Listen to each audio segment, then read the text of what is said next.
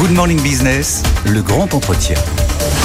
Le grand entretien ce matin, c'est avec Stanislas de Gramont, directeur général du groupe SEB. Bonjour, merci d'être avec nous. On va parler de vos résultats dans un instant. On a vu qu'avec la crise du logement, les Français déménagent moins et du coup, ils s'équipent moins en électroménager. C'est valable pour tout le monde. Vous, quand on regarde vos résultats, on voit que vous allez de plus en plus vers le marché du haut de gamme, vers le marché des professionnels. Est-ce que ça veut dire qu'on est arrivé à un niveau d'équipement pour les ménages français et ailleurs qui est désormais euh, atteint et qu'on ne peut pas aller au-delà?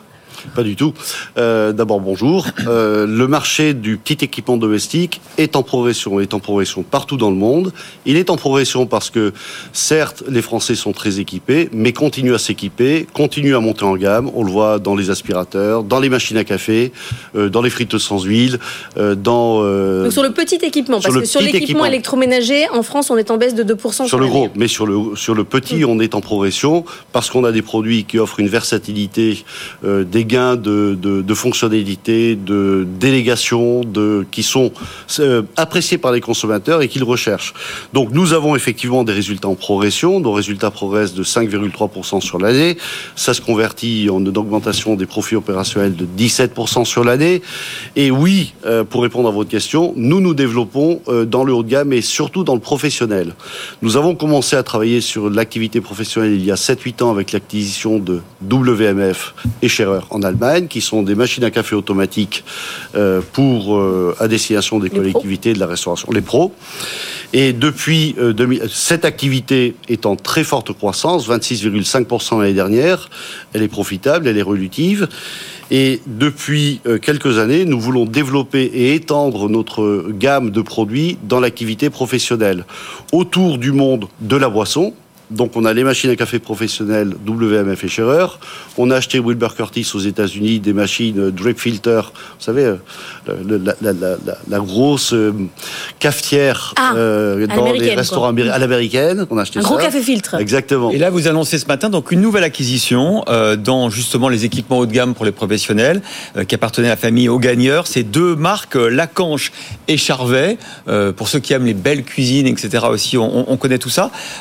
Qu'est-ce que vous voulez en faire Est-ce que est-ce qu'on peut encore progresser sur le marché pro ou est-ce que vous voulez faire des, des dérivés pour le grand public de, de ces batteries qui sont très très prisées également hein? Nous avons clairement l'intention de développer nos activités dans le professionnel. Donc le, le café professionnel, on a acheté ces activités.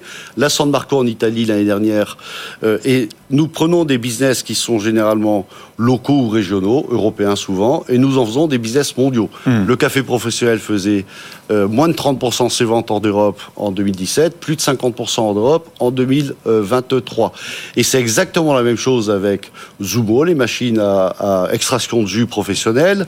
La même chose avec Pacojet, un émulsionneur professionnel que nous avons acheté l'année dernière. Et de même avec Charvet, Ambassade et Lacanche, notre intention, notre ambition est de développer ces business hors de France, hors de territoires respectifs, parce que nous pensons que ces technologies, ces produits ont une vraie valeur ajoutée pour les consommateurs et les professionnels dans le monde entier. Mais est-ce que c'est surtout que c'est plus rentable d'aller sur euh, le professionnel parce qu'on peut monter un peu les prix alors que euh, sur les ménages et les, les équipements classiques, on est quand même un peu euh, capé? C'est pas surtout, c'est aussi. Euh, nous voyons de la progression dans l'équipement domestique, et d'ailleurs nos ventes progressent en valeur, nos profits progressent.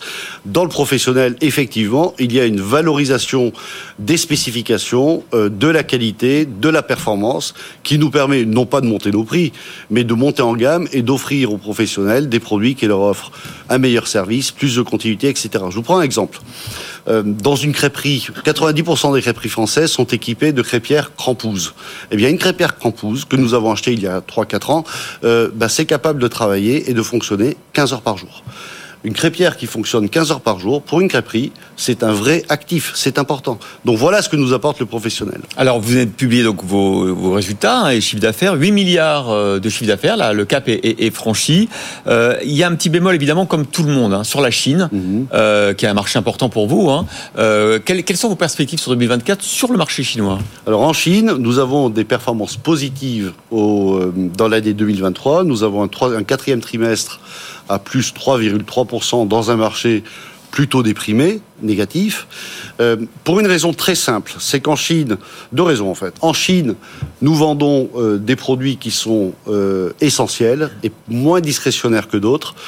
On vend 15 millions de cuiseurs à riz par an en Chine. le fameux rice cooker. Le fameux rice cooker. On vend des bouilloires, nous sommes le premier producteur. Vous avez quand même réussi à vendre des machines pour cuire du riz aux Chinois. C'est quand même pas mal. Ben, nous sommes chinois en Chine. Nous sommes chinois en Chine. c'est vrai, c'est vrai. Nous sommes le premier fabricant mondial de bouilloires et les Chinois mangent du riz et boivent aussi du thé. Donc la bouilloire est quand même un élément essentiel. Nous sommes le premier producteur chinois, j'allais dire mondial, sans doute mondial, de wok qui est mm. l'instrument de base dans une cuisine chinoise. Et quand votre bouilloire, cuiseur à riz ou wok est en panne, vous le remplacez immédiatement. Donc, nous sommes en quelque sorte un peu protégés euh, de ces phénomènes de conjoncture ou d'évolution de l'économie. Ceci dit, le marché de l'immobilier en Chine euh, va pas très bien, euh, c'est pas une nouvelle. Ceci dit, l'économie chinoise, la consommation ne va pas très bien, le niveau de confiance est faible, mais nous sommes très confiants sur un, le fait que nous faisons mieux que le marché euh, systématiquement, deux, nos produits sont des produits discrétionnaires, et trois, structurellement, le marché chinois est un marché qui va grossir. Pourquoi? Parce que c'est nos, nos produits sont des produits de classe moyenne, et les classes moyennes, la première chose qu'elles font quand elles ont un peu de pouvoir d'achat, elles s'équipent.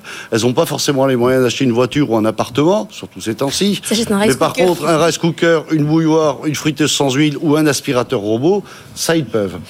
Et par ailleurs, et dernier point, on a beaucoup parlé de la décroissance de la démographie chinoise. Euh, oui, la, démographie chinoise se tasse, mais tous les ans en Chine, il y a 25 millions de foyers supplémentaires. Euh, parce que les foyers deviennent beaucoup, beaucoup plus monopersones. Or, nous, on ne vend pas une bouilloire par personne, on vend une bouilloire par foyer. je vous rappelle quand même qu'il y a 27 millions de foyers en France. Donc tous les ans, le nombre de foyers en Chine augmente de la taille du nombre de foyers français. Vous êtes un groupe mondial, vous nous dites je suis chinois en Chine, français en France, vous parlez de vos acquisitions. Comment vous voyez la politique de réindustrialisation de la France, les milliards qu'on dépense pour euh, espérer avoir des pans entiers de notre économie sur lesquels on est souverain? Vous vous dites ça sert à rien en fait, ce qu'il faut c'est des groupes mondialisés. Comment c'est quoi votre vision? Alors plusieurs choses. D'abord, nous n'avons jamais délocalisé. Euh, nous avons euh, plus de 20% de notre production mondiale qui est faite en France et nous exportons 50% de ce que nous fabriquons en France hors de France. Donc nous, on ne se sent pas concernés par on est parti, euh, on va revenir. Ça, c'est le premier point. Le deuxième point, pourquoi est-ce que nous continuons à fabriquer en France? Parce que nous pensons que garder la maîtrise de la recherche et développement, de l'industrialisation, de la fabrication de nos produits, c'est un élément clé fondamental des conditions de succès à court et moyen terme d'une industrie. Euh, si on délègue tout à un sous-traitant, euh, au début ça va bien se passer, demain non.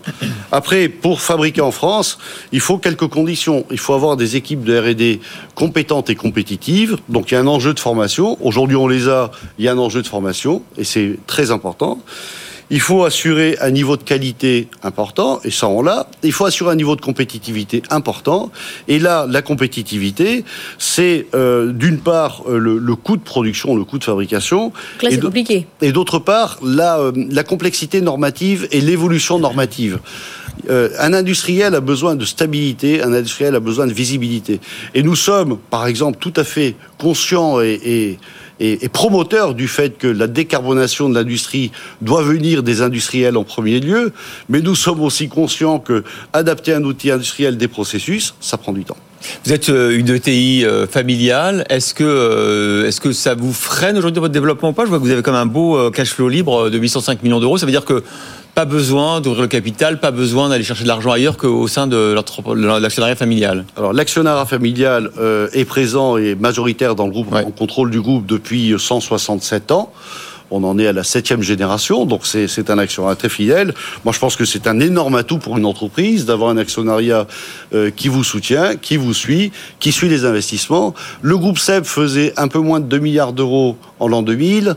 8 euh, milliards d'euros en 2023. Hmm. Donc euh, cet actionnariat familial a aidé, a permis, a engagé, a supporté le groupe, a multiplié par 4 son chiffre d'affaires en 20 ans et devenir leader mondial sur beaucoup de catégories de produits. Et je trouve que somme toute, c'est euh, c'est un, un, très très bon actionnariat. Merci Stanislas de Gramont, directeur général du groupe SEB, d'avoir commenté en direct ces résultats qui venaient de tomber. Merci.